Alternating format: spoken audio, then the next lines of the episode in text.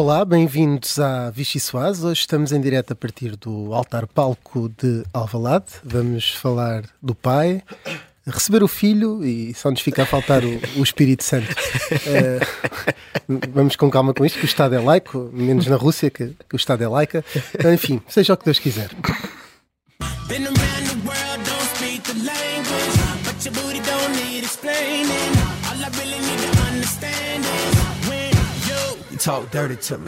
Eu não me chamo António Costa. Eu não vou ser primeiro-ministro se o povo português não confiar maioritariamente em mim.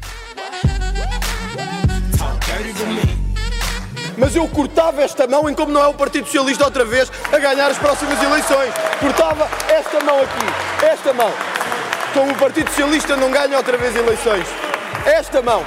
Senhor deputado André Ventura, é melhor não repetir muitas vezes a questão da mão, porque vai ter mesmo que a cortar, provavelmente. Esse ofício tinha aparentemente sido enviado pelo Dr. Alberto Coelho por e-mail a 20 de abril, mas não chegou aos destinatários por ceder o tamanho limite mensa das mensagens e, portanto, ser recusado pelo servidor. Num exercício retrospectivo, agregando informação que posteriormente veio a ser conhecida, isto é, sabendo o que sei hoje, obviamente que não o teria nomeado para outras funções. E é isso que aqui estamos hoje a sinalizar, é esta vontade coletiva de todo o pelotão continuar a pedalar para podermos chegar à meta. What? I don't understand. Eu não me chamo António, sou o Rui Pedro Antunes, editor de política do Observador e comigo tenho o repórter parlamentar Miguel Viterbo Dias e os jornalistas da secção de política Mariana Lima Cunha e Rita Tavares. Vai começar a Vichy Soase. Ora bem, estou já a imaginar o PS a fazer mão de ventura com grão no dia a seguir às próximas eleições. Um, mas uh, queria começar por propor uma, uma sopa morna. Pode ser morna Estava-me só a lembrar que o Luís Montenegro é que também é um bom cozinheiro, portanto pode cozinhar a mão é de ventura. É verdade, até houve aqui um, uma cena uma vez na Vichy fase de alguém a exemplificar a colher ou falar sobre a colher, que teve que provar uma sopa de Luís Montenegro com, com um toquezinho de, de saliva de, de Luís Montenegro. O, a sopa morna pode ser uma morna cabo-verdiana, mas não é, uma sopa morna. Uh, não sei quem é que quer pegar nesta sopa. És tu, Mariana, estás aí? Quem é que tem medo de se queimar? Uh, posso ser eu, posso ser eu. Um, olha, eu para sopa morna um, acho que vou escolher aqui uma coisa que, quer dizer, não sei se está morna, vai estar um bocadinho quente, que é a questão da sucessão no PS. Um, uh, e digo que, eh, enfim, há quem a queira manter morna, mas nós estamos sempre a ver a coisa um bocadinho a, ferver, pelo menos nos bastidores. Um, e a notícia que agitou essa, a questão da sucessão esta semana foi uh, de que Pedro Nuno Santos vai mesmo ser comentador. Uh, nós já sabemos que isso era uma, uma hipótese, que tinha havido conversas nesse sentido, uh, e vai mesmo assumir esse lugar na, na SIC em setembro um, que aliás coincide com o, com o calendário de Pedro Nuno Santos que, que ele tinha definido para começar a ser mais ativo politicamente depois deste período de, de reflexão e de maior reclusão um, depois de sair do governo. Um, e, e aí vai ser interessante, e acho que o, o PS está muito atento e expectante em relação ao que vai ao que vai uh, dar uh, esse comentário e, e, diria que, além de expectante, para algumas pessoas até alguma preocupação, uh, sobretudo para as mais próximas de Pedro Nuno Santos, curiosamente. Não sei se a preocupação não será maior nesses fóruns do que até das pessoas que não, que não gostam assim tanto dele. Um, e aí vai ser interessante, de facto, porque Uh, Pedro Nuno Santos vai ter aí um, diria eu, que um, um equilíbrio para fazer um, entre ele tem esta persona pública um, de, que, em que se apresenta como uma pessoa cheia de opiniões próprias, uh, livre. Um, Acho que a persona privada é igual. E a persona privada, sim, também tenho essa ideia. Um, e, e, que tem quase, lidera quase uma corrente própria dentro do, do PS um, e será importante para ele para, para ir vincando as suas posições publicamente, para ir fazendo o seu caminho. Já houve quem, antes dele, uh, como atual líder do PS, um, o fizesse também no, no comentário televisivo uh, e tentando ganhar um bocadinho o público assim também. Agora vai ser evidentemente, digo eu, um equilíbrio complicado um, a fazer para quem também não convém. Isto ainda pode ser uma longa travessia se os, uh, os prazos normais uh, se, se verificarem, portanto, se, se a sucessão só se colocar ou em 2026, ou até, quem sabe, para além disso, é uma hipótese que António Costa já deixou em aberto, e portanto vai ter de haver aqui uma necessidade de equilibrar a coisa um, entre esse Pedro Nuno uh, livre um, e a fazer caminho próprio e o grande risco de se apresentar quase como uma uma oposição dentro do, do PS e de queimar etapas. E a espontaneidade de Pedro Nunes Santos, se calhar, aí pode ter de ser um bocadinho uh, controlada, e diria que isso é uma, um, um assunto que, que já preocupa, preocupa, algumas pessoas dentro do PS.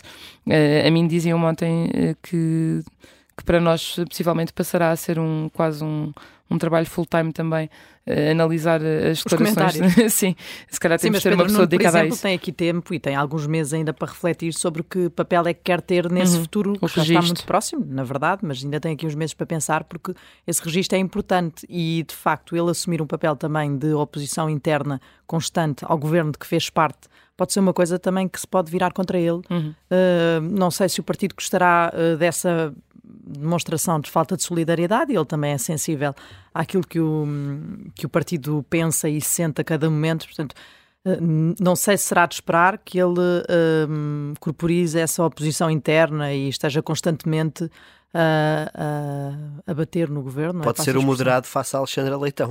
não, não Sim, ser uma como, Leitão como já está tão extremado aí, se calhar ele até ganha com esse extremo e assim, em, na comparação, acaba por parecer um moderado e um e, e morno, vá, não sei. É difícil imaginar Pedro Nuno Santos morno, mas. Até mas acabamos por ter mais Pedro Nunistas no comentário do que dança, costistas daqui a bocado. É verdade. Ainda bem que são pedronistas e não santistas, para não, para não seguirmos aqui a lógica religiosa de todos os santos. Uh, mas o, o, o, a tua sopa morna é essa também, Rita, ou não? Ou não posso falar de outra coisa, posso falar. Eu, eu, eu gosto desta da Mariana também. me Tiago Cuidado, Mariana. Mariana. Ei, não, calma lá.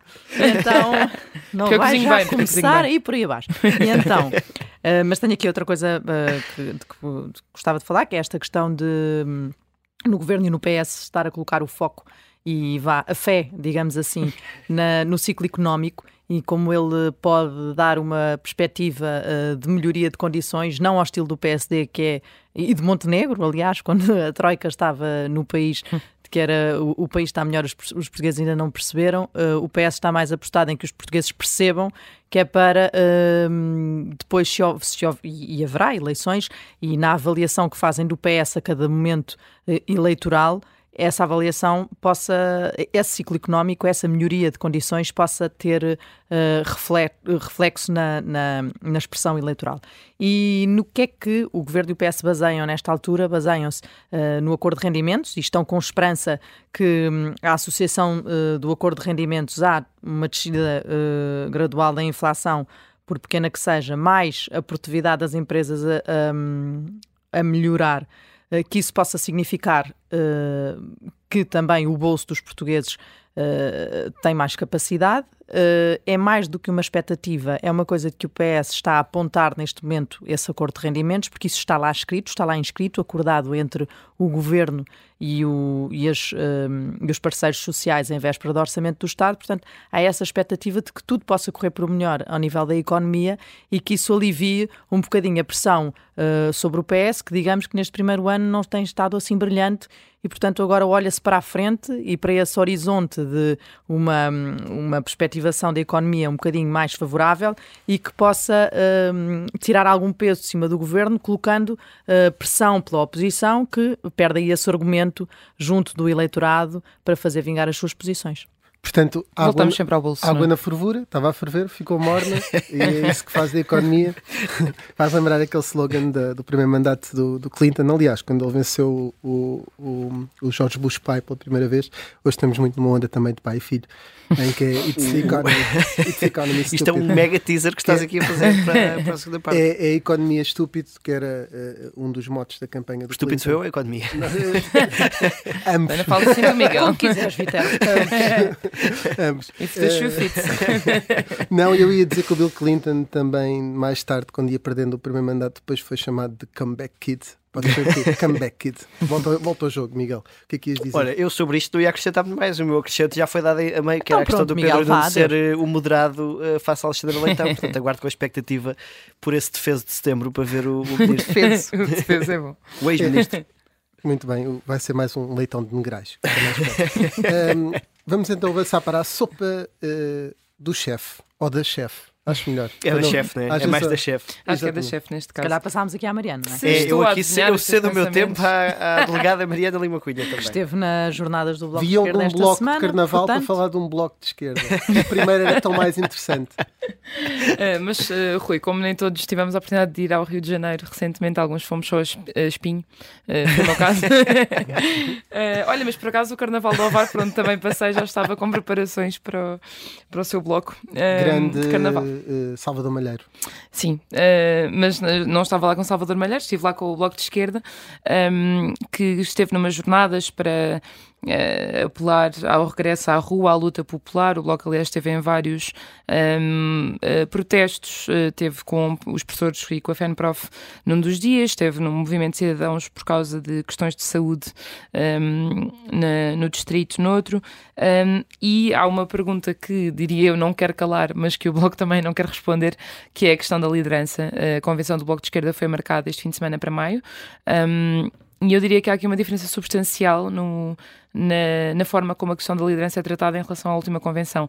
Na última convenção que nós tínhamos era qualquer conversa com dirigentes do Bloco de Esquerda era rapidamente cortada para uh, a sucessão nem sequer é uma hipótese em cima da mesa, nem sequer é uma coisa que vamos falar e, portanto, assumir simplesmente que Catarina Martins vai continuar e, e ponto. Entretanto, aconteceu, e aliás confirmou-se nestas legislativas, um ciclo de derrotas eleitorais em toda a linha, foi presidenciais, foi autárquicas, foi legislativas, o Bloco caiu em toda a linha. Uh, e o que há agora são respostas um bocadinho diferentes. Um, um modelo de resposta, eu digo modelo porque até há várias pessoas, e claramente há uma coordenação aí, uh, que repetem as mesmas expressões.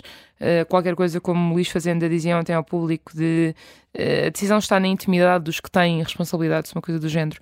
Um, e muito particularmente na, na intimidade de Catarina Martins e quem tem falado em público sobre o assunto um, por exemplo, como Pedro Filipe Soares fazia entrevista ao Observador esta semana, um, tem vincado muito dois pontos. Um é que o partido está com Catarina Martins, ou seja, não há aqui qualquer vontade de começar na crítica à líder, uh, nem voltar a processos como o que aconteceu em 2014, precisamente entre eles dois, Uh, e que deu numa. ia dando numa decisão do bloco se não, não se tivessem acertado agulhas a tempo. Um, uma decisão, enfim, uma, uma luta dentro do, do bloco. Um, portanto, não se quer ir por aí. O outro ponto que toda a gente enfatiza é uh, isso está nas mãos dela, está nas mãos de Catarina Martins e há uma questão de vontade pessoal da própria e é essa que ela não esclareceu, até alimentou o tabu um, este fim de semana, quando disse hoje sou Aliás, a coordenadora está... da Comissão Política. Sim, vou-te interromper para dizer uma isso. Força, força. Se, é, eu, nós, é o nosso negócio exato. aqui. Catarina Martins. Também achei na... que estava sério há muito tempo. É, está na intimidade de Catarina Martins. Eu estou a imaginar ela, ela virar-se para o marido, o Pedro Carreira, e dizer: Olha, o Pedro, traz-me um café e já agora também é a minha decisão sobre a liderança do bloco. Ela na cama de manhã, oh Pedro, se não te importar, traz-me um café e a minha decisão sobre a liderança do bloco. Pronto, eu não me deitei a imaginação sobre essas questões tão, tão profundamente como tu. Obrigada, Mariana. Estava aqui aqui mais pronto a pensar naquelas coisas, conversa entre dirigentes, essas coisas que costumam acontecer. Já se percebeu que ninguém quer atravessar-se antes da própria uh, querer falar Mas sobre isto é como o bloco de esquerda, se calhar estava à altura de mudar a liderança e passar a ser uma Mariana a mandar, portanto. a Mariana Mortágua é obviamente um nome muito falado aqui manda, nesta altura. Aqui manda a Mariana. É, aqui manda pouco, uh, mas para já, para já. Na sua própria intervenção manda pouco. Uh, Mariana Mortágua continua a ser o, nome mais falado e só acrescentar que também há outro ponto que é uh, os críticos, por exemplo, internos do Bloco de Esquerda continuam a achar que isto é tudo uma cortina de fumo, ou seja, que só se está a fazer mistério e tabu à volta do assunto porque na verdade o, a, a, os, a direção só não quer admitir que já decidiu o assunto, que é a Catarina Martins, como sempre, que o Bloco uh, decide as coisas uh, tipo Comitê Central e, portanto, que está resolvido. E, portanto, há críticos que também acham ah, isto no fim vai ser a Catarina Martins outra vez e estão aqui a fazer este jogo para, para fingir que há eleições e que há decisões a tomar. Uh, portanto, há essas duas partes. O que é certo é que, de facto, o assunto não parece tão fechado nem de perto nem de longe como estava na última convenção. É tudo uma uh, encenação para esses críticos. Uh, Rita, não sei se te apraz dizer alguma coisa sobre esta sopa. Boa tarde.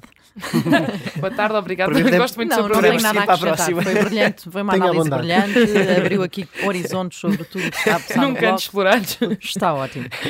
Miguel Vítor Dias, uh, sobre esta... No, no meu tempo também foi cedida a Mariana Lima Cunha. Eu fiz logo esse aviso. A Mariana está a mandar, pronto, é a conclusão que temos. E então vou avançar para uma Dá sopa para final uma. de apenas uh, um minuto, que eu julgo que é o que teremos. É, é mais ou menos. Achas que é isso, Miguel? Aproximadamente. Um é uma sopa pesada. Sim, uh, para falar de e-mails, não é, Rui? Deixa-me adivinhar. é, verdade. O que é que é esteve pesado esta semana? As, comunica não, é as comunicações do governo estão a dar imensas confusões, não é? É iMessage que não ficam o, Os anexos de, que foram para, para, para, João Gomes Cravinho estão como eu depois das férias, com chefe de Miguel. Olha, Rui, deixa-me dizer-te que eu acho que o governo devia trabalhar no desenvolvimento de uma aplicação própria de mensagens. Já se viu que o WhatsApp não resulta, iMessage, ou lá que é, não resulta, e-mail também não dá. Portanto, era pegar no Stay Away Covid, ah, e transformar olha, aquilo numa plataforma de comunicação entre governantes. Requalificar. Aquilo tinha várias coisas. Requer autorização tinha um botãozinho sim ou não. Pronto, ia-se pedindo à medida de cada governante ia-se tens de confirmar, tipo, para que deixe de ser uma desculpa. Foi muito curioso, eh, eu, eh, sobre esta questão do Ministério da Defesa, numa frase mais a sério, só para rematar, é que eh, aquilo é, é, a variação é tão grande que há uma forte probabilidade de o homem não ter culpa nenhuma ou de ter a culpa toda. É uma confusão Mas fica a dúvida de facto e, e a fragilização política do Ministro dos Negócios Estrangeiros é grande nesta altura. É. Aquela audição desta semana, já é a terceira que ele tem no Parlamento sobre o assunto, do hospital, do antigo Hospital Militar de Belém, sobre o custo que uh, quadruplicou. Um, sem que ninguém se apercebesse pelo meio, porque o mail ficou preso no servidor e demorou dois meses a chegar ao destino. Enfim, toda esta confusão, tudo isto e todas as explicações do ministro, depois de três idas ao Parlamento, ainda sabem a pouco e ainda parecem uh, contornar questões e, e, de forma até às vezes um bocadinho. Uh, e vai acrescentando ofícios não se conheciam. Exato, e depois há sempre um ofício novo que aparece, há qualquer coisa que, que se perdeu nas comunicações.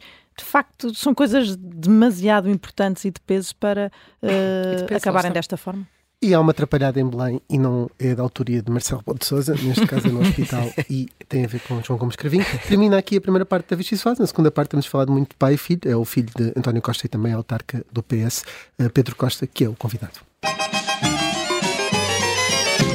Ora, bem-vindos à segunda parte da Vichy Soase. Connosco temos Pedro Costa, que é presidente da Junta de Freguesia de Campo de Dorico e é também, eh, podemos dizer assim, dirigente conselheiro do PS Lisboa. Um, e é filho de António Costa, enfim, está-lhe sempre colado à pele não vamos ignorar isso também. Um, Pedro Costa, uh, começando por aí, eh, era o número 4 da lista liderada por David Amado, uh, que se demitiu recentemente da, da liderança do PS Lisboa. Um, há uma questão óbvia e muito direta que lhe queria fazer. Uh, está disponível para ser candidato à Conselhia?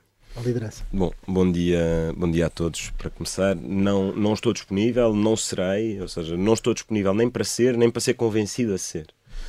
Eu diria que o Partido Socialista vive em vive um momento e em Lisboa também que exige de todos um esforço de, de unidade e tal e qual como tive disponível no, no passado para fazer parte dessa solução, estou disponível neste momento e aliás de modo muito claro é essa a percepção que tenho de todos os dirigentes da, da Conselhia de Lisboa, estamos todos na disponibilidade de continuar esse esforço, porque o principal esforço que nós fazemos não é o esforço da unidade para resolver um assunto que vivemos hoje, uma circunstância que vivemos hoje, com a saída do, do David Amado, a quem queria aproveitar para deixar a minha solidariedade também, mas sim de resolver a circunstância ter que reorganizar um partido que tem que se recuperar numa cidade, depois de quebrar um ciclo de poder, que era um ciclo longo, de 14 anos, e onde de facto o resultado das últimas eleições autárquicas vem fazer um corte muito abrupto que tem consequências também na vida do partido.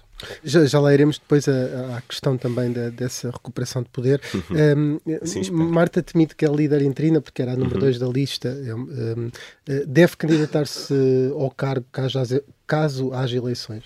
Bom, um, por partes. Acho que é muito claro, os estatutos são muito claros o que acontece numa circunstância como esta e Marta Temido é líder da Conselhia, não temos a necessidade de lhe somar a palavra interina aquilo que, e tive a oportunidade de falar já brevemente com a Marta Temido e sinalizar-lhe a minha opinião de que deve liderar este, este processo, deve haver um momento de auscultação dos, dos militantes e o momento natural da auscultação dos militantes é o processo eleitoral. Quando, sem pressas, sem estados de alma, não há nenhum motivo para que andemos todos a correr, a tentar aqui encontrar uma solução, porque, como disse, a solução existe, é estável e une um, Mas quando houver, na, eu não preciso quando houver essa eleição, acha que Marta Temido deve então. Acho, acho, acho, acho, acho, acho. Não, acho que Marta Temido, por isso é que eu disse que a palavra interina soma pouco à questão. Portanto, ela deve se candidatar-se e ser ela a líder da, da, da Conselhia. Sim, sim. E tal e qual como eu entendia que o ciclo, já agora, que o ciclo do, do David Amado não podia ser um ciclo do mandato, tinha que ser um ciclo até às eleições autárquicas, até, portanto, até o mandato teria que passar as próximas eleições autárquicas, tenho exatamente a mesma percepção sobre a Marta Temido nestas circunstâncias. Há uma, um peso político que Marta Temido ganhou uh, por ter sido Ministra uhum. da Saúde e num, num momento especial de importância durante uma uhum. pandemia. Essa, esse peso político faz dela uma boa candidata do PS à Câmara de Lisboa em 2025? Sim, eu, eu, vamos lá ver. Eu não sei se a questão é uma questão do peso político, mas das provas dadas. Ou seja, o peso vem da prova, da gestão de um momento muito difícil. Bom, o momento de, de, do PS Lisboa parece-me uma brincadeira ao lado da dificuldade do momento político que a Marta Temido teve que assumir, em particular na saúde, na gestão da, da pandemia, e, foram, e é dessas provas que retirou esse, esse peso. Há muitos, felizmente, militantes do Partido Socialista em Lisboa que seriam bons candidatos à Câmara, e naturalmente a Marta Temido seria uma, uma hipótese. A partir do momento em que a Marta Temido se posiciona e passa a sua militância para o Conselho de Lisboa, é naturalmente, eu diria que é inevitável uh, que seja uma hipótese, mas seria não, uma não boa... Não está a ser irónico, não? Não estou a ser nada irónico, não. não estou, não. É porque já houve outro Costa que foi irónico relativamente a Marta Temido e, e Não, não, mas não estou, não estou a ser irónico. Não, porque mas, o ponto aqui é que o facto dela Não estou a ser nada irónico e há uma coisa que foi muito esclarecedora, ou seja, a Marta Temido decidiu militar em Lisboa, podia ter decidido militar. Marta Temido não e é de Lisboa. Foi lista das candidatas em Coimbra, por exemplo. Exatamente, por exemplo. Portanto, Lisboa foi uma escolha para a Marta Temido. E isso, naturalmente. O facto de liderar a Conselhia coloca-a mais perto de ser a candidata do PS, inevitavelmente. Eu diria que todos os presidentes da Conselhia estão mais perto de ser candidatos à Câmara ou às autárquicas. Mas isto foi uma coisa pensada de alguma maneira, porque ela já era número 2 na lista de David Amado. Foi pensado de alguma maneira ou agora ela torna-se uma possível candidata e nem sequer estava nos vossos planos e caiu um bocadinho do céu por causa desta situação que envolveu David Amado. É exatamente o que eu digo, ou seja, recuperando, todos os, os presidentes da Conselhia estão próximos de ser candidatos às eleições autárquicas. Há vários papéis a cumprir nas eleições autárquicas. Tivemos presidentes de conselhia que foram candidatos a vereadores, tivemos presidentes poderíamos ter tido presidentes de conselhia, por acaso acho que não tivemos, que fossem candidatos a presidentes da Assembleia Municipal, tivemos presidentes de conselhia que foram ou poderiam ter sido candidatos a presidentes de junta, assembleias de freguesia. Há, essa parte é evidente, uma proximidade entre os presidentes, mas todos os dirigentes da conselhia, com as eleições autárquicas. É difícil encontrar, não obrigatoriamente na lista da Comissão Política, mas também na lista da Comissão Política, é difícil encontrar quem não seja autarca ou quem não pelo menos tenha sido candidato à autarca, quem não cumpra em regime de substituição. Mas a questão é que David Amado ninguém falava dele para ser o candidato do PS nas próximas eleições autárquicas em Lisboa. Uh, Marta Temido parece que também pela tal questão política se calhar é mais catapultada rapidamente. A minha questão Mas eu aí é acho essa. mas eu aí diria, vamos lá ver, eh, para mim era claro que o David Amado teria e terá um papel a cumprir nas eleições autárquicas mas do PS em Lisboa. Não, provavelmente não candidato a Presidente de Câmara, mas eu também não disse que a Marta Temido será candidata à Câmara. É uma hipótese. Acho que é inevitável que possa ser uma hipótese. Mas como é a Marta Temido, como a é de candidata à Câmara, é número um da lista do PS nas autárquicas. Ou estamos a sim, falar... Sim, sim, sim, sim. É esse órgão, não é? Vamos lá ver. Mas é, eu falo da Marta Temido como podia falar de outros nomes. Há muitos outros nomes. O Duarte Cordeiro, Ministro do Ambiente, é obviamente uma possibilidade incontornável. A Alexandra Leitão, que também é militante em Lisboa, poderia também porventura ser uma hipótese. Vamos lá ver. Eh, há muitas hipóteses e muitas soluções. Felizmente, o PS Lisboa tem alternativas. A Marta Temido, evidentemente, é uma delas. A pergunta feita ao contrário, que é a Marta Temido, por ser Presidente de Conselhia, será candidata a Presidente de Câmara, essa parte é que eu não dou por certo. De todo. Mas está mais perto disso, está mais bem posicionada. Não, isso não tenho não, certeza. Não acho que não. não. É, é, no caso de. Ou seja, até porque há uma parte que é posicionamento pessoal, não sei. Não sei mesmo. Para, Também não estou a ser irónico. No, na, na, entrevista ao, ao, ao Gocha, enfim, ele não excluiu, mas David Amado saiu da Conselhia, mas não saiu da, de Presidente de Junta. Uhum. Um, quem não tem condições para continuar à frente de uma Conselhia do PS tem condições para ficar à frente de uma Junta de Freguesia. Eu acho que aquilo que, e é muito claro o comunicado do David Amado, o David Amado refuta e desmente as acusações que lhe são feitas e os factos que lhe são imputados, que aparentemente não serão exatamente os mesmos pela imprensa e pela acusação. Eu não li a acusação, mas eh, é muito claro do comunicado do David Amado. E David Amado entendeu que não tinha, que não poderia deixar sobre o PS de Lisboa esse peso dessa acusação. Ora, é uma questão que não se põe com a Junta de Freguesia de Alcântara. Portanto, para mim é claro, ele tem condições para exercer o cargo, é uma avaliação pessoal, não é uma avaliação. Eu, aliás, não sinto que tenha qualquer legitimidade para opinar sobre a legitimidade da vida amada para ser Presidente de Junta de Alcântara, mas a avaliação feita por ele é muito clara. Ele demite-se não por se sentir diminuído por algo que lhe pese na consciência, mas por entender que há um peso da acusação que lhe é feita sobre uma estrutura partidária à qual ele preside. É natural que este entendimento não possa ser feito sobre uma junta de freguesia.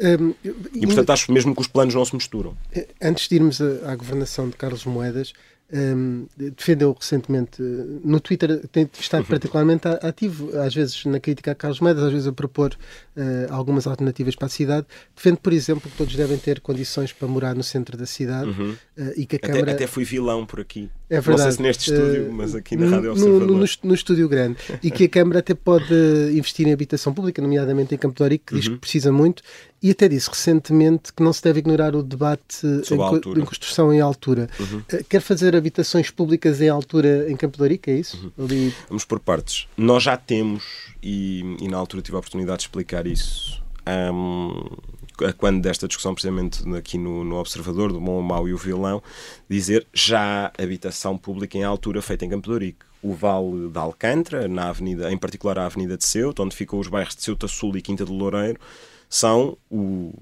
uma parte considerável do processo de realojamento das barracas, da erradicação das barracas uh, do Casal Ventoso, que era também Campo de Ourique, e portanto é óbvio que Campo de Ourique tem um problema de habitação.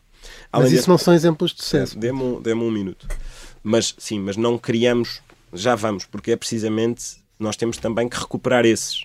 E só recuperamos esses se lhe dermos diversidade. Porque essa é a base do argumento. É, toda a gente tem o direito a viver em Campo de Ourique, não é porque eu entendo que Campo de Ourique precisa de mais eleitores.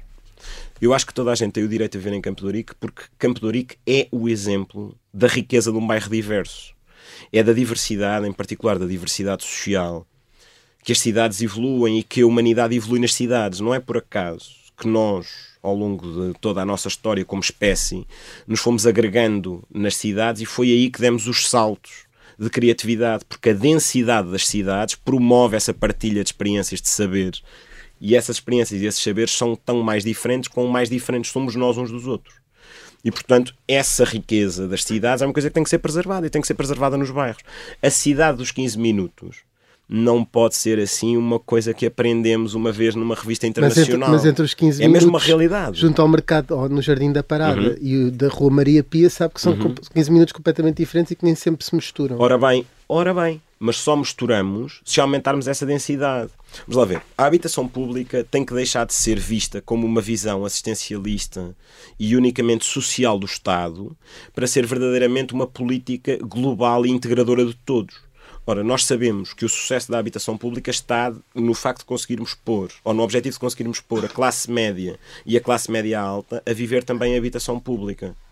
É por isso que o modelo justo é um modelo percentual dos rendimentos para o acesso à habitação. Não só porque garante que não há um esforço excessivo das famílias mais pobres, mas também porque garante que todos terão habitação nos mesmos sítios e isso garante a diversidade. Percebemos Isto é do, fundamental.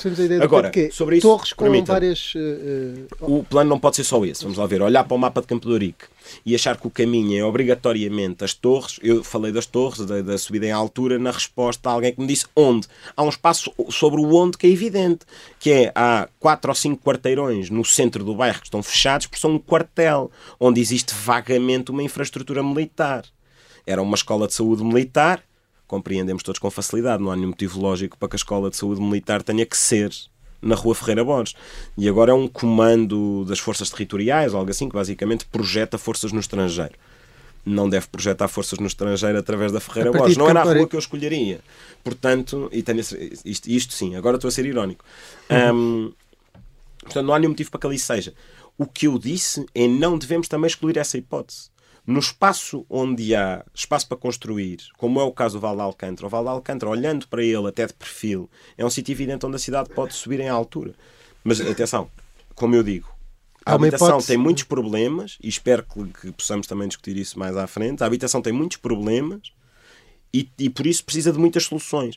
Não devemos ignorar o debate em altura onde ela fizer sentido. Logo a seguir houve alguém que perguntou no Twitter, porque o Twitter tem esta coisa, que é o, é, o universo é absolutamente quântico no Twitter e, portanto, há, todas as hipóteses são hipóteses para serem discutíveis. Alguém diz, ah, mas quer arrasar as ruas todas para construir arranha-céus? Bom, não.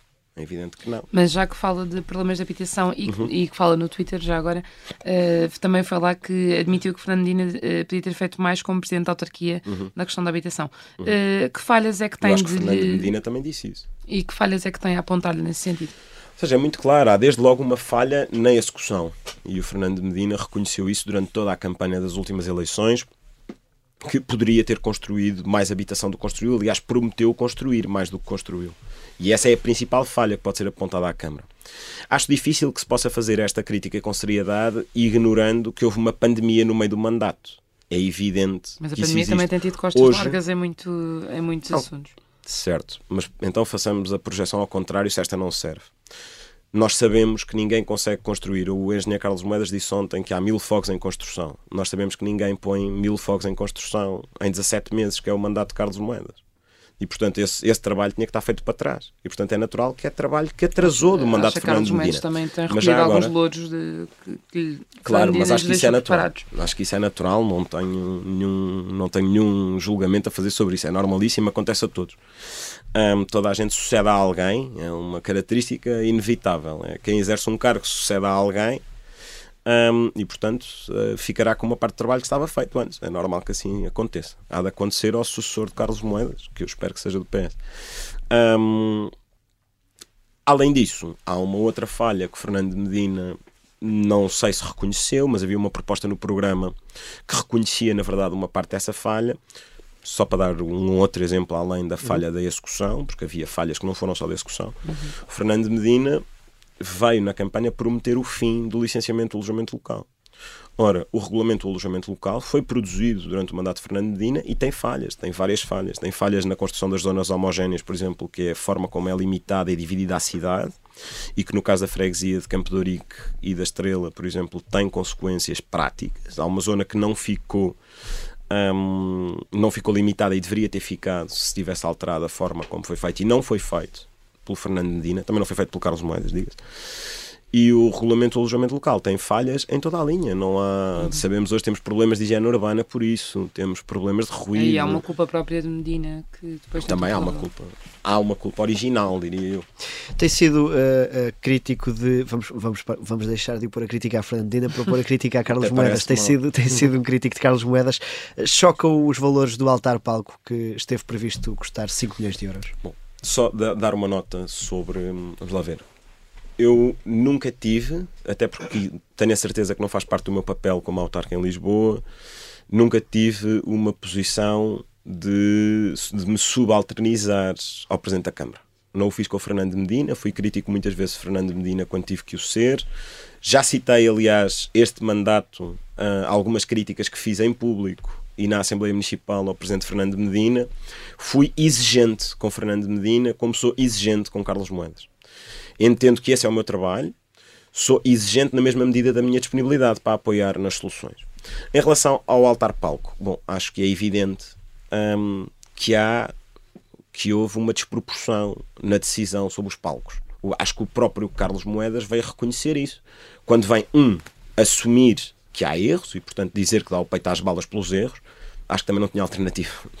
As balas só podiam ser para ele, porque a decisão não é de mais ninguém. Aí já não há culpa do sucessor de, de, ter, ou seja, de o PS ter feito pouco na preparação da Jornada Mundial da Juventude. Eu, eu, eu confesso que não, não, não, percebo essa teoria do fez pouco. Ou seja, a, a, teoria de que os palcos tinham que estar projetados com dois anos de antecedência é assim uma coisa um bocado estranha para mim. Eu, vamos lá ver. Nós sabemos que e, e, sobre o palco das Jornadas Mundiais, mas sobre a liderança de Carlos Moedas na Câmara, porque há aqui um traço que é transversal. E é uma diferença transversal entre o que era Fernando de Medina, ou o que era a governação de Fernando de Medina e o que é a governação de Carlos Moedas. Carlos Moedas, a primeira coisa que faz com as Jornadas Mundiais da Juventude é pôr um limite ao investimento da Câmara. Porque Carlos Moedas entende que não há uma obrigação da Câmara Municipal de liderar nos investimentos que são feitos na cidade, independentemente da competência. Isto é verdade nas Jornadas Mundiais da Juventude, como é verdade na, na saúde, como é verdade na habitação, onde temos visto que tem passado muita despesa de volta para o governo. No caso da habitação, para o PRR, no caso da saúde, na construção dos centros de saúde, para o PRR, no caso das jornadas, passando faturas. Não vou discutir quais, confesso, não, não vou discutir se são as casas de banho, se, se Fernandes tem que fazer casas de banho ou tem que comprar ambulâncias. Acho que isso não é relevante para o caso. O que eu sei é ele definiu um limite e dentro desse limite as escolhas que foram feitas, aquelas duas que vimos até agora, não é? Portanto, o palco do Trancão e o palco do Parque Eduardo VII são duas más decisões dentro do orçamento. Uh, Carlos Moedas, uh, passos gratuitos para jovens e idosos está aplicado. Uhum. A redução do IMT também, para o sucesso destas medidas. A do IMT não está. Não está, mas está previsto que, que avance. Não, não vejo como. Independentemente. Não tem maioria para fazer. Certo. A fábrica de unicórnios uh, também foi lançada. Sim, Eu não estou a dizer agora o, o, sucesso de, delas. O plano de saúde para mais de 105 anos também foi apresentado. Podemos discutir se depois está a ser aplicado ou não. Um, uhum. Admite que ele tem cumprido com, com as promessas que prometeu? Admito que tem cumprido algumas coisas. Ah, tenho muitas dúvidas sobre o mérito. O caso do, do IMT é o caso mais claro, ou seja, é uma divergência profunda um, que temos do que é a visão da cidade e qual deve ser a prioridade do investimento. Em relação aos espaços gratuitos, dar uma nota. O único problema é está cumprido, está. Agora, os espaços gratuitos é também a demonstração de um outro traço da forma como funciona o Sr. Presidente da Câmara, sem nenhum julgamento um, o Sr. Presidente da Câmara comunica as suas decisões e as suas opções, mesmo quando cumprindo promessas que são muito evidentes e que eu entendo que tinha que cumprir. É evidente para mim que Carlos Moedas tem que cumprir essa promessa, que foi uma promessa que repetiu muitas vezes na sua campanha. Como também, para mim, é evidente que deve tentar cumprir a promessa que verdadeiramente mais votos lhe terá valido, ou terá valido pelo menos uma inversão de parte da, da visão da opinião pública sobre o mandato do PS, que é a questão da ciclovia de Almirante Reis. E aí também não o vejo perto. Um, agora, sobre os passos, eu vejo os passos surgirem muitas vezes como uma medida de descarbonização, e isso é que não são mesmo. Eu até posso concordar com ela como política social. Acho que é muito importante, junto dos mais velhos, ou poderia ser mais importante se, se, chegar a acordo para que se possa aplicar a todo o passe e não só ao passe dentro do Conselho. Porque o passe, a redução do passe tinha a vantagem de permitir a todos deslocarem-se dentro da área metropolitana. E isso teve um impacto muito importante na vida dos mais velhos, que viram alargar brutalmente o seu range de, de mobilidade por um valor baixo. E, portanto, é muito importante e tem um impacto social. Em termos de descarbonização, não há nenhum estudo que demonstre que haja qualquer ganho, qualquer aumento da procura por essa redução do passe. E, portanto, o passe é uma conquista, é o cumprimento de uma promessa, tem uma importância social, não tem importância como política de mobilidade. Deixe-me aqui ir uma afirmação de Carlos Moedas esta semana em entrevista à Renascença ao Público. Concorda com o Presidente da Câmara quando ele defende a criação de um contingente para imigrantes? Bom, eu confesso que vi, e, e, tentando ser muito cuidadoso na escolha das palavras, ontem o presidente da Junta de Freguesia de, de Santa Maria Maior, Miguel Coelho, do Partido Socialista, começou por deixar um elogio ao presidente Carlos Moedas e à questão do contexto em que foram proferidas essas declarações, que é o incêndio da moraria. O presidente Miguel Coelho reconheceu a humanidade de Carlos Moedas na visita ao local e a disponibilidade para acompanhar de perto todos os trabalhos das autarquias, da Câmara e da Junta de Freguesia, junto daquelas famílias.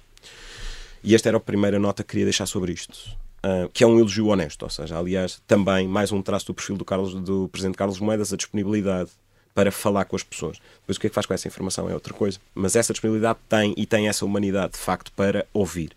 Ele colocou esta todo, solução de, que falou na entrevista sim, sim, como uma forma exatamente de prevenir estas já. situações de exploração e as condições degradantes, aliás, verificadas nesse incêndio da moraria. Uhum. O que eu uhum. queria perceber é se este é o caminho, esta é a solução uhum. do contingente. Bom, sobre, entrando no tema, o que nós, eh, essas declarações do Presidente Carlos Moedas vêm na sequência da, da, de uma declaração da vereadora Filipa Roseta na terça-feira, de muito mau tom, se querem a minha opinião, um, perguntando onde é que está o CEF em reação que tem a vereadora a este assunto. Ora, isto parece que verdadeiramente o que estamos a dizer é que estas tragédias ocorrem por culpa das vítimas. Eu discordo profundamente dessa visão. Fico particularmente perplexo quando se soma a isto, no mesmo dia, o cancelamento da construção da mesquita na Moraria, sobre a qual já agora o PSD votou a favor a quando da sua decisão. Ora, eu não concordo com a proposta sobre contingentes para imigrantes e não concordo que a culpa seja das vítimas nem que o problema seja do CEF. Acho que é muito cedo para começarmos aos gritos a tentar chutar a culpa para o lado. Acho que nos diminui a todos. Mas é tarde para resolver o problema, talvez, não? Qual é a solução para, para estas situações de, de condições degradantes em que vivem algumas pessoas e que não é só sequer em Lisboa, não é? Uhum. É um pouco por todo o país. Uh, uh, qual é que é a solução que o PS propõe para isto? Uhum. A solução do PS é muito clara, ou seja, a solução final é a construção da habitação pública. Só com o aumento. Portugal continua a ser o país da União Europeia com menor número de habitação pública, menor percentagem de habitação pública. Não se responde a nenhum problema de habitação sem aumentar esse parque. Essa é a solução. Até lá, como disse, há muitos problemas que exigem muitas soluções. Acho que não devemos ter, não devemos ser cegamente ideológicos nesta solução. Os incentivos fiscais têm um espaço a cumprir, o combate ao alojamento local também, a fiscalização das condições de habitabilidade, os números de pobreza habitacional, sobrelotação e pobreza energética no país são também bastante impressionantes e exigem essa prioridade. Nós, dada a situação de emergência habitacional que vivemos nos centros, eh, nas capitais das áreas metropolitanas, passamos grande parte do tempo a discutir acesso à habitação. E bem, agora, não nos devemos esquecer que há um problema de pobreza habitacional também em habitação municipal, por exemplo, em Lisboa. E não, o problema não nasceu com as eleições autárquicas, mas não melhorou. E passaram 17 meses e a solução não avançou. Culpar os imigrantes e somar a isto o cancelamento de uma mesquita, como se houvesse alguma relação entre os factos no mesmo dia, isto é que eu confesso, é uma coisa que me deixa muito assustado em relação ao assunto. Pedro, vamos avançar. Eh, é dirigente conselheiro do PS e tem influência na conselhia. Percebemos isso pela sua, pelo que, pelo que conversámos aqui. Portanto, tem um olhar também sobre o país. O governo de maioria do PS tem respeitado menos as estruturas do partido? Não. Vamos lá ver, eu não sou dirigente do Nacional do Partido Socialista, sou dirigente conselho do, do Partido Socialista. Aquilo que temos tido, eh, e em particular nas matérias que mais tocam à cidade de Lisboa, tem sido sempre uma grande disponibilidade do governo para articular os vários pontos. Ora, nós temos tido, eu em particular tenho tido um, uma grande parte do meu tempo um, a ter que ser despendido com a questão da expansão da linha vermelha do metropolitano e, portanto, tenho tido sempre do Sr. Ministro do Ambiente a maior disponibilidade para os assuntos. O mesmo é verdade em relação à habitação, onde finalmente o Partido Socialista reconhece a centralidade orgânica ou, orgânico-política do problema, dotando... Finalmente, porque demorou? Foi um erro que cometeram aí em não promover a habitação ao Ministério Não foi um cedo. erro, mas é evidente que já devia ser. Para mim é evidente que já devia ser eh, Ministério. Há uma centralidade orgânica e até um apoio ao processo de decisão um, que exigia que, o ministério, que a habitação fosse já ministério. Mas pronto. É, não o tinha sugerido ainda ao Primeiro-Ministro. E portanto, diga? Não o tinha sugerido Como digo, ainda. eu não sou dirigente nacional do Partido Socialista. E, e portanto. Como dirigente conselheiro, quando tem um problema, aborda diretamente o secretário-geral ou, ou, ou, respeita mais a hierarquia? Não, não, tenho uma hierarquia. Vai à FAU, vai, vai ao Ministro do Ambiente? Vou ao Presidente da Conselhia, vou à Federação, sou dirigente federativo e, portanto, naturalmente, eu ocupo o meu espaço, como todos os dirigentes do Partido Socialista. Mas dar nota também da senhora Ministra da Habitação. O que tenho tido é sempre a maior disponibilidade para articular, ouvir e construir soluções. Tanto, aliás, como dirigente da Conselhia, como como autarca uh, temos tido, tenho tido sempre a maior disponibilidade. Destes dois ministérios, falo destes dois porque são dois com os quais uh, a nossa vida se vai cruzando muitas vezes devido à situação que vivemos na cidade. Dizia, dizia quando tem um problema, não aborda diretamente o secretário-geral do PS. Uh, qual é que é o maior erro que considera que ele, enquanto Primeiro-Ministro e secretário-geral, uh, cometeu nestes anos de governação? Hum. Não. Não tem erros. Não, tem, tem, tem. Não, tem Tem, tem se, não, se não quiser dizer só o maior erro, se estiver lembrado uns quantos, também pode dizer. Não, eu, vamos lá ver. Eu, eu, eu se, se reposicionarmos a conversa dos erros verdadeiramente para os problemas ou para as lacunas, eu diria que há de facto uma necessidade de pelo menos construir em matéria de habitação uma forma diferente de olhar para o mercado. E aí, hoje, é a capa do Expresso. Eu confesso que não vi mais do que a capa do Expresso, mas há, aparentemente, uma alteração do posicionamento do governo Já sobre os vistos gold, por exemplo. Já tinha acontecido para a cidade de Lisboa, por exemplo. Já tinha acontecido para a cidade do Porto. Agora, há quanto tempo é que os vistos gold verdadeiramente, os números do, na criação do emprego, por exemplo, são marginais, mostram bem o impacto. O, a concentração de imóveis no, para investimento só sem nenhuma outra causa de justificação lógica, não me parece é que, que tenha tido um bom medidas de facto já, tinham, já deviam ter sido exemplo, tomadas há mais tempo. Essa já devia ter sido tomada há mais tempo. O, Pedro chegou a ter dúvidas sobre o posicionamento ideológico alguns na, na, na faculdade, ou pelo uhum. menos, uh, uh, apesar de ser militante do PS desde os 14 anos, não sei não se sou, já tem, não é? Ou pelo menos tinha essa uhum. proximidade. Um, já resolveu definitivamente o assunto. Eu lembro num perfil que publicámos aqui há uns anos uh, que o título era que estava à direita do pai. Ainda uhum. está à direita do pai, não? Um, bom, vamos lá ver. Eu tive, tive de facto.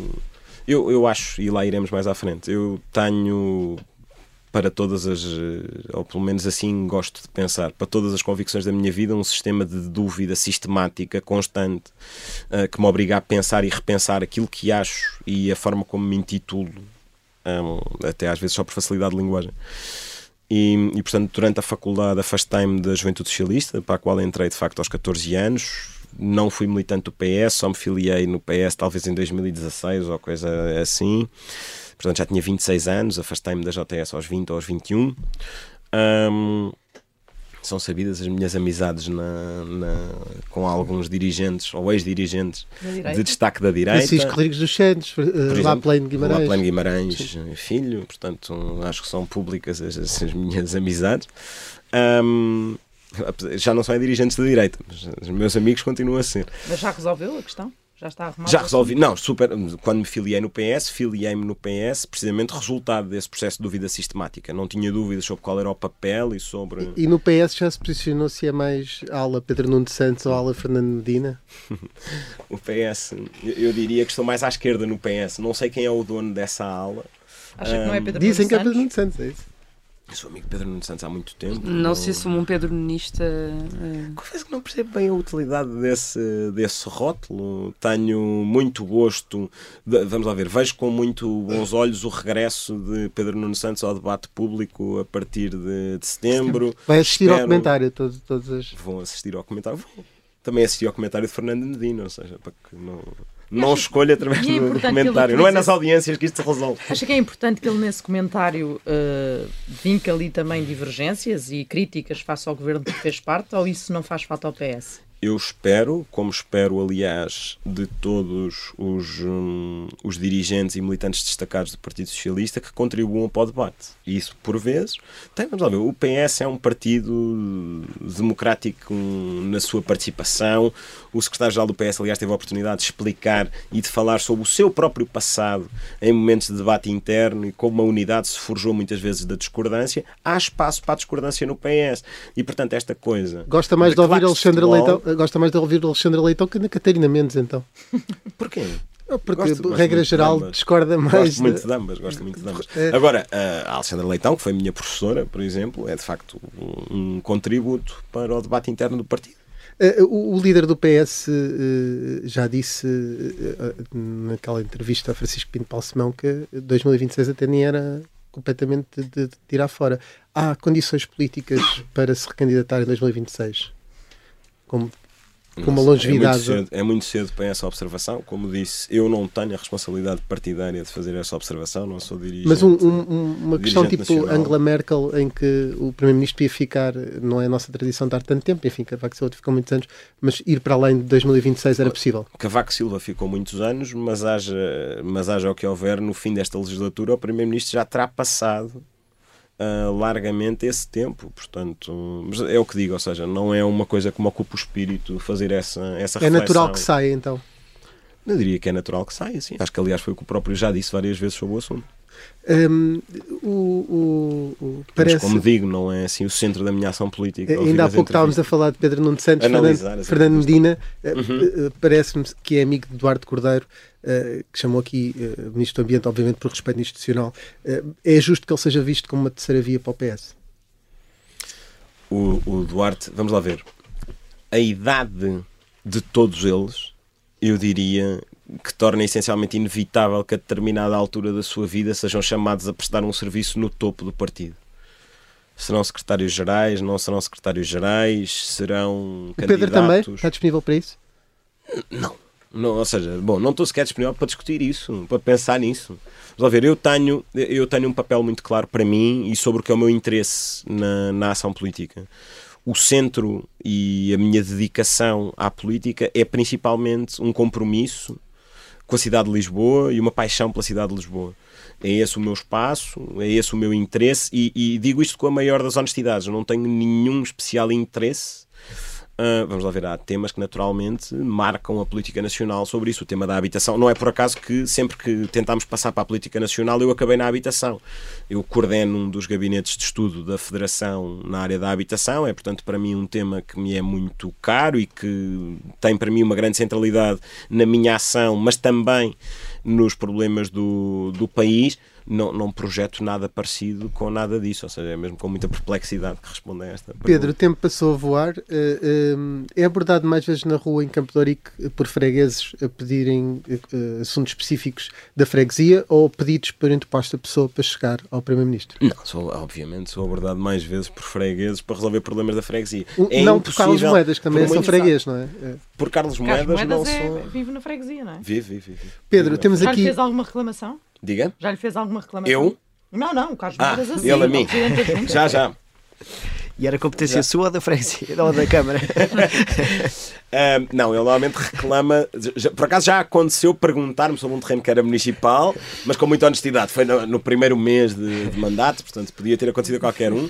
Mas de vez em quando faz aquela maldade de mandar assim um saco à volta de uma, de uma papeleira que eu devolvo quando tenho que recolher mais lixo que a Câmara não recolhe. Mando uma fotografia da carrinha e disse: Sr. Presidente, está a ver? O que é que fará com esta carrinha? Como é que vai recolher este lixo se não me der dinheiro para continuarmos a ter carrinhas?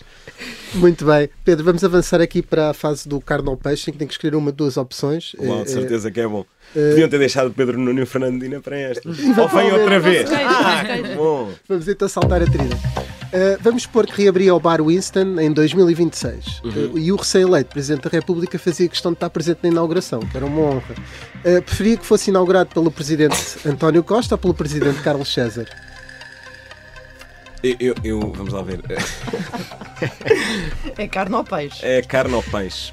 Bom, eu, eu vou-me manter dentro do reino das possibilidades reais e, portanto, o Carlos César negou menos vezes que o António Costa. portanto, Carlos César. Quem é que colocava como CEO numa das empresas que lançou? Cá está, Fernando Medina ou Pedro Nuno Santos? o, o Pedro Nuno Santos parece-me mais disponível neste momento para aceitar o convite. Uh, e preferia ser vice na Câmara de Lisboa do Presidente Eduardo Cordeiro ou da Presidente Marta Temido? Esta, esta, é muito, esta é muito maldosa, tenho a dizer. Não, vamos lá ver. Tenho uma proximidade sempre com, com o Duarte Cordeiro, uma identificação política e pessoal que não permitem que tenha outra resposta que não Duarte Cordeiro.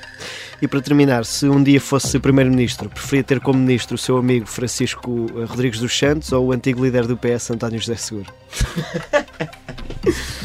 O, eu não sei, acho o Francisco Rodrigues dos Santos deu uma entrevista ao Freita, Coxa. Já houve uh, exemplos de dirigentes do CDS que acabaram em governos do PS. Portanto. Ora bem, acho que o Francisco Rodrigues dos Santos pode iniciar esse seu caminho. Talvez seja isso que ele queria dizer ao Gocha quando disse que não disse que andará por aí, mas que ainda tem mais para dar ao país. Portanto, mas não num governo meu, seguramente, como disse há pouco. Muito mas num governo do PS, talvez. Muito bem. Preferia mesmo assim uh, Francisco Rodrigues dos Santos a António José Seguro. Muito bem, vamos, vamos então avançar para, para a música que nos trouxe, que é a sobremesa, um, e gostava que explicasse o porquê da escolha, que dissesse o nome da, da música. Uh, por acaso o, o, o João Ribas, uh, enfim, é daqui, é daqui, de Alvalade, do bairro de Alvalade, era daqui, e portanto uh, gostava que explicasse um pouco o porquê desta escolha. Eu, eu escolhi o Acreditar, do Estar a, do Estar a Perdida, é uma música que. Hum, a música importante para mim, em particular nos dias em que acordamos e precisamos de, de nos lembrar porquê. Um, uma música sobre resiliência, sobre, um, a, sobre a necessidade de acreditar e de acreditarmos que o caminho certo é o caminho que devemos seguir naquele dia e que se o fizermos a coisa correrá bem ou correrá pelo menos pelo melhor. Música para mim muito importante, a nível pessoal, também a nível político, como disse que ouço nos dias difíceis e com um detalhe pessoal relevante. Música que conheci, porventura, num dos momentos mais marcantes da minha participação política, tinha 15 ou 16 anos, e o Mário Soares foi candidato a Presidente da República. E durante essa campanha, que foi uma campanha longa e na qual fiz parte às escondidas uh, dos, meus, dos meus pais, um, ouvimos vários dos CDs de Estar a Perdida durante essa campanha, e é por isso, para mim, um momento sempre associado à política e a bons momentos da política, ainda que o resultado não tenha sido o ideal, fazermos o que está certo, seguirmos esse caminho, dar-nos á sempre essa força para continuar. E foi esse movimento MP3 e uh, Pedro Costa, obrigado pela participação na, na Vichy Soase. Uh, regressamos na próxima semana, sempre em busca de que quem nos ouve uh, possa fazer a mesma pergunta do Rivas, que é o que é que eu faço aqui. Às vezes olho para mim sem me encontrar, tento procurar, mas estou sempre ausente. É grande a dúvida no ar, o caminho que tenho a seguir. Será que estou diferente? A vontade de curtir a vida, aproveitar o dia a dia, ter o mundo, sabê-lo sentir. Como é que isto deu tudo errado? Pois não vou para nenhum lado. Eu não estou, não é sítio para mim. Posso sempre acreditar que está tudo tão certo que nada me pode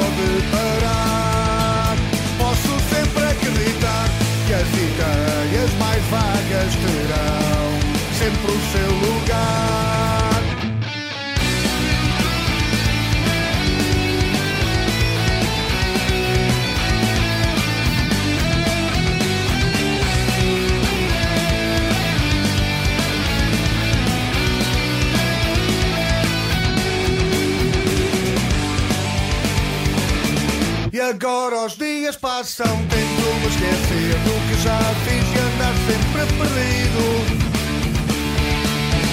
A luta interna de ter algo que fazer, poder sorrir, só ganhar faz sentido. A vontade de curtir a vida, aproveitar o dia a dia, ver o mundo, sabê-lo sentir. Como é que isto deu tudo errado? Hoje eu vou para nenhum lado eu não estou, não é sítio para mim. Posso sempre acreditar que está tudo tão certo que nada me pode parar. Posso sempre acreditar que as ideias mais vagas terão sempre o seu lugar. Um conceito que me dê força de